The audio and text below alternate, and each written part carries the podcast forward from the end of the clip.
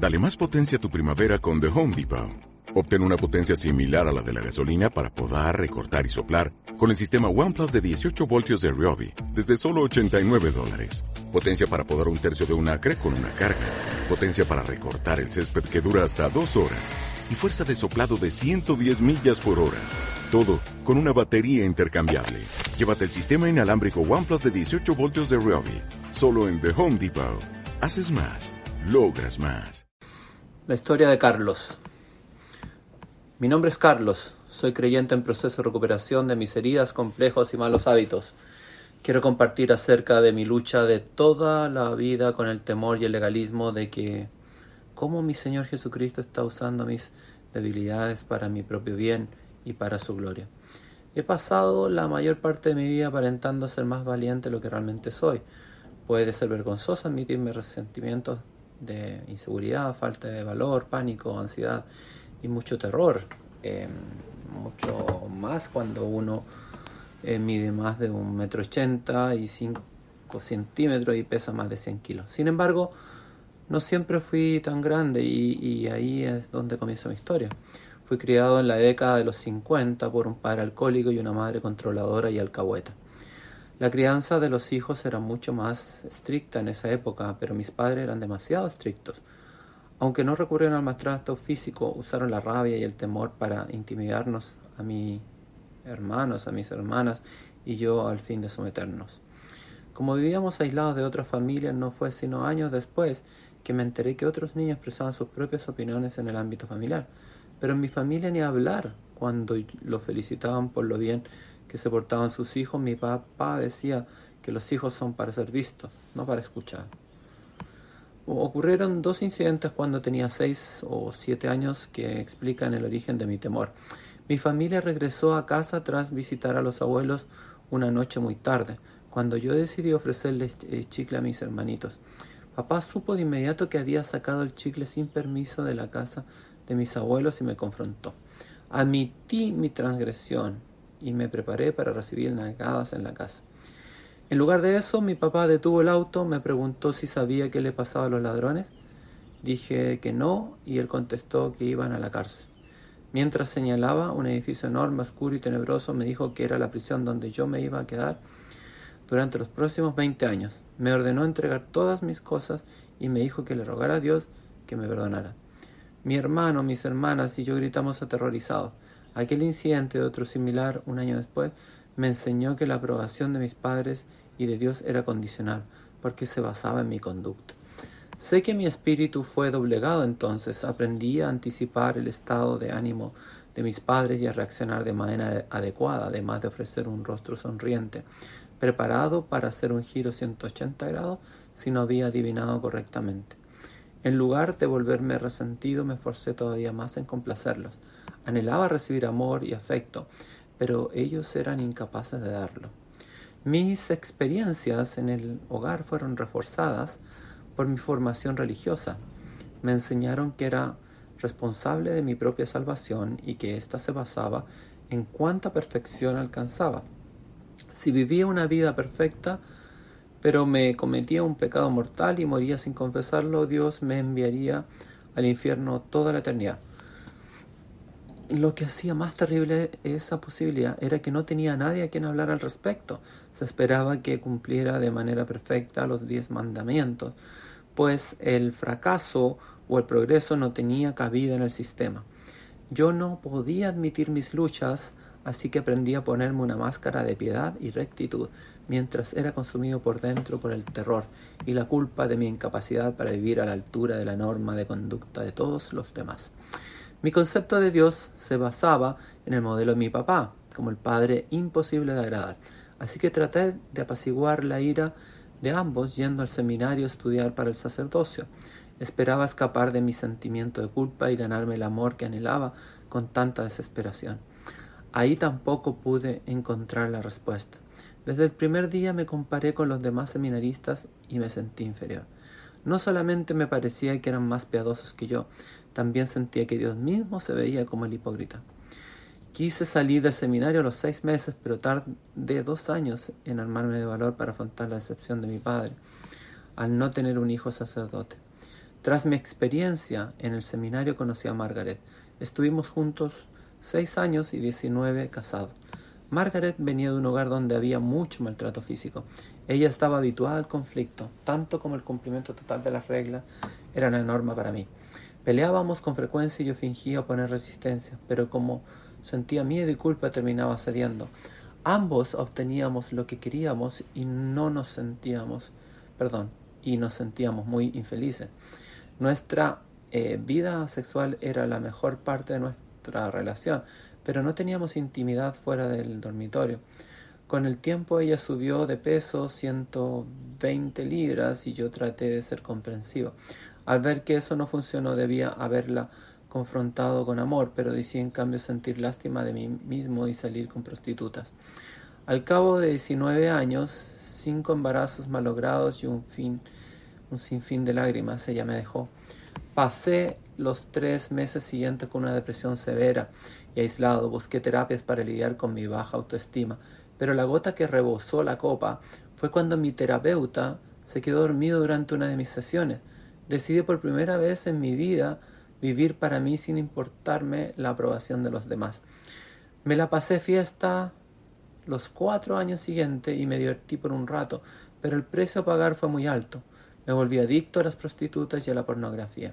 Probé las drogas y me volví alcohólico, sin importar cuánto me intoxicara.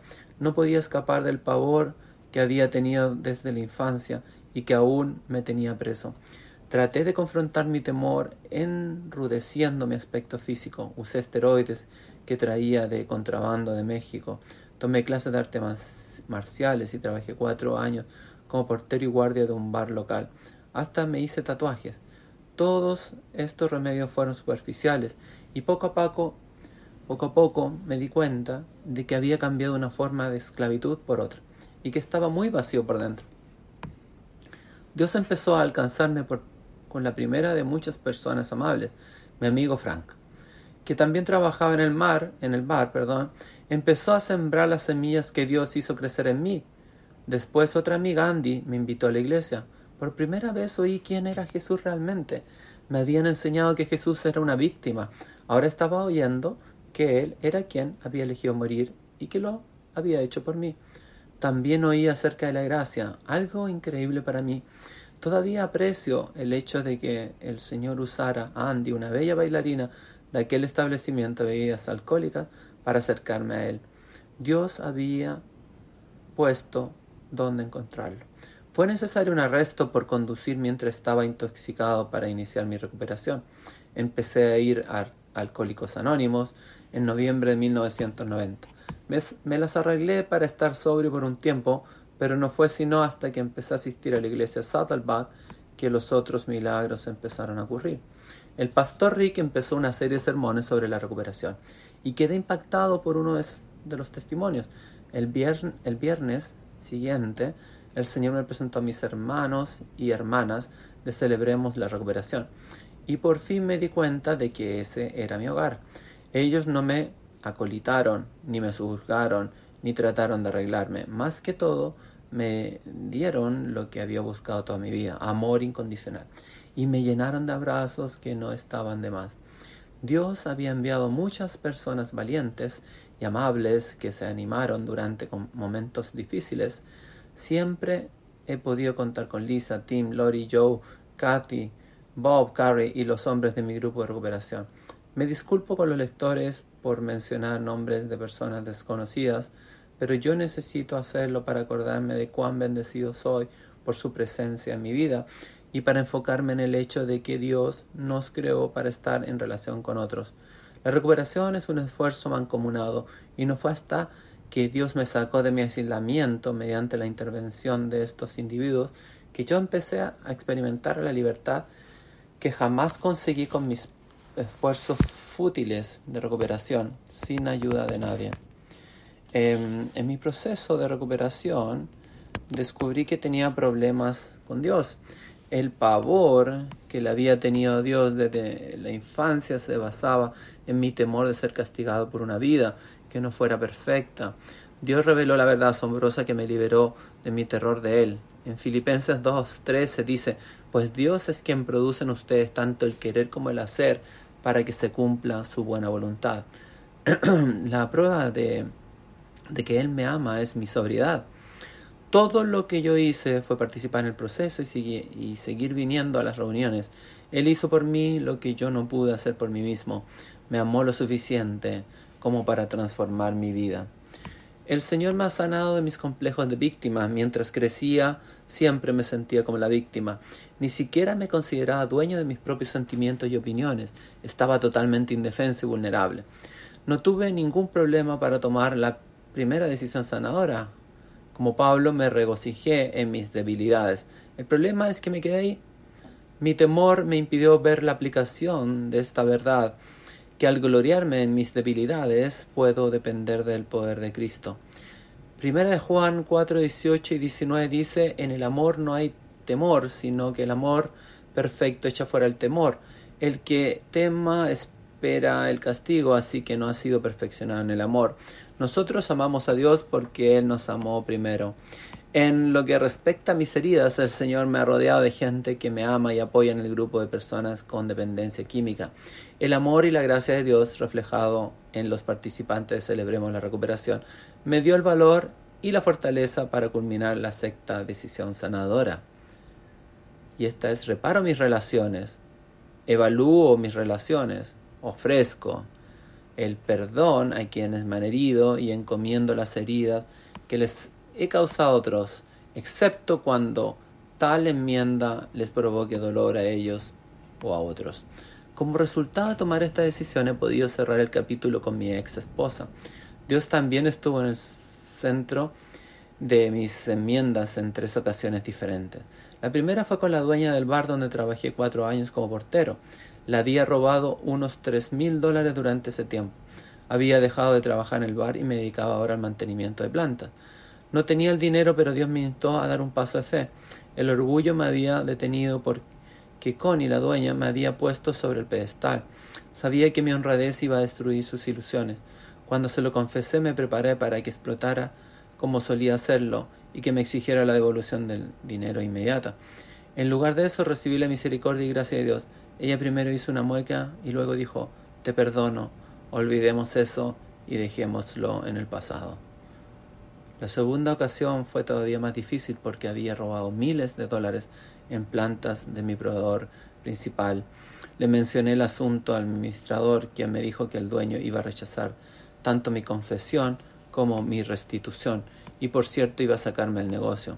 Dios me alentó a proseguir a pesar de mi ansiedad y vergüenza por haber dañado la confianza de este amigo y socio de negocios. Él no solamente aceptó mi enmienda y el cheque por la cantidad toda robada, sino que una semana después recibió una carta de agradecimiento. Nuestra relación ha sido reparada y es más estrecha que nunca. El tercer desagravio fue similar al último porque tenía que ver con el robo de plantas. Sin embargo, yo había olvidado el asunto y el Señor fue quien me llamó la atención al respecto. Se trataba de una empresa pequeña en San Diego y habían pasado tantos años que no recordaba el nombre. Me puse a orar sobre eso, pero no lo podía recordar. Por supuesto, mi vieja manera de pensar como el alcohólico trató de usar esto como excusa para evitarlo, pero Dios me dijo de ninguna forma y le siguió dando prioridad. Un día iba manejando y Dios volvió a ponerlo en mi corazón. Yo dije frustrado, Señor, no tengo tiempo para ir a San Diego a pagar ese dinero. Ni siquiera sé dónde queda el negocio. Ayúdame entonces a recordarlo. Tan pronto terminé esa oración, el camión de entregas de la empresa se detuvo a mi lado en el semáforo. ¿No es Dios asombroso? También tiene un tremendo sentido del humor. Además de hacer enmienda y mandarles el cheque por correo, tuve la oportunidad de darles mi testimonio. No podían creer que yo, después de más de 10 años, hubiera decidido hacer algo así. Sin embargo, la oportunidad más grande eh, que Dios me dio para hacer enmienda y ofrecer perdón fue la restauración completa de mi relación con mis padres. Había estado en recuperación más de 12 años y había dado todos los pasos necesarios en cuanto a hacer enmienda y ofrecer perdón. Pero seguía faltando algo en la relación con mis padres. Tal vez tenía la expectativa de que el acercamiento se diera de forma automática, pero no había desaparecido una una cierta rigidez formal y distante. Fue entonces que Dios intervino y sacudió todas las cosas. A mi papá le diagnosticaron cáncer terminal y le dieron seis meses de vida. El Señor empezó a obrar en mi corazón y el mío por primera vez en nuestra relación. hablamos de nuestros sentimientos y conversamos sobre algo que no fuera lo que salía por televisión. Mi papá incluso me dijo que me amaba. Luego Dios empezó a poner en mi corazón que compartiera mi fe con ellos. En el pasado, cuando les mencionaba algunas experiencias espirituales, mis padres decían siempre, nos alegra que te guste la iglesia, pero nosotros estamos contentos en la nuestra. Fin de la discusión. Después mi mamá tuvo que ser hospitalizada y cuando fui a verla, el Señor me exhortó a hablarle con amor acerca de Él. Para mí era, era difícil testificar ante mi familia porque anhelaba mucho que conocieran a Jesús como yo lo conocía. Bueno, esta vez no sentí nada de nervios al hablar de mi Cristo con mi mamá. Fue fácil porque Él me dio las palabras y lo más importante, el amor suficiente para llegar a su corazón. Cuando aceptó al Señor pude ver a mi mamá como mi hermana en Cristo. Una semana después visité a mis padres de nuevo y el Señor ya había preparado el corazón de mi papá. Mi mamá le había contado de su decisión y él estaba ansioso por orar recibir a Cristo también. Alabado sea Dios por su gracia y fidelidad inefables. Dios no solamente trajo reconciliación entre mis padres y yo, me bendijo con el máximo legado al permitirle llevarle a Cristo a sus pies. La realización final vino un mes después cuando el Señor se llevó a mi papá para que estuviera con él. Y puedo decir con toda sinceridad que estoy muy gozoso por ello. Yo anticipo una reunión maravillosa cuando vuelva a ver a mi papá y a mi Padre Celestial. Alabado sea Dios. En cuanto a mis hábitos, hace poco celebré 16 años de sobriedad. También estoy agradecido por mis 14 años como célibe, siendo mucha, eh, mucha gratitud hacia el Señor por, los, por las ocho decisiones sanadoras que proveyeron un marco de referencia esencial en mi recuperación. El poder de Dios, su amor incondicional, se ha llevado a, querer ser usado por Él para servir a otros, a pesar del temor que he tenido desde la infancia. Esa debilidad le, permite a Jesús usarme para reflejar su misericordia y compasión. Yo soy un instrumento en sus manos. Ahora me que me desempeño como codirector del grupo para hijos adultos con alguna dependencia química. También doy gracias por poder servir como codirector en nuestro grupo para adolescentes con problemas este ministerio tiene un, lugar especial en mi corazón porque usamos la intervención amorosa y la restauración incorporada en Celebremos la Recuperación para impedir que alguno de esos chicos adquiera adicciones. Me gustaría dejar a los lectores con el versículo lema de mi vida. Contiene la respuesta de esperanza para todas las personas que como yo luchan con el perfeccionismo. Jesucristo es perfecto, por eso puedo relajarme y dejar que Él sea Dios, no yo. Por lo tanto, ya no hay ninguna condenación para los que están unidos a Cristo Jesús.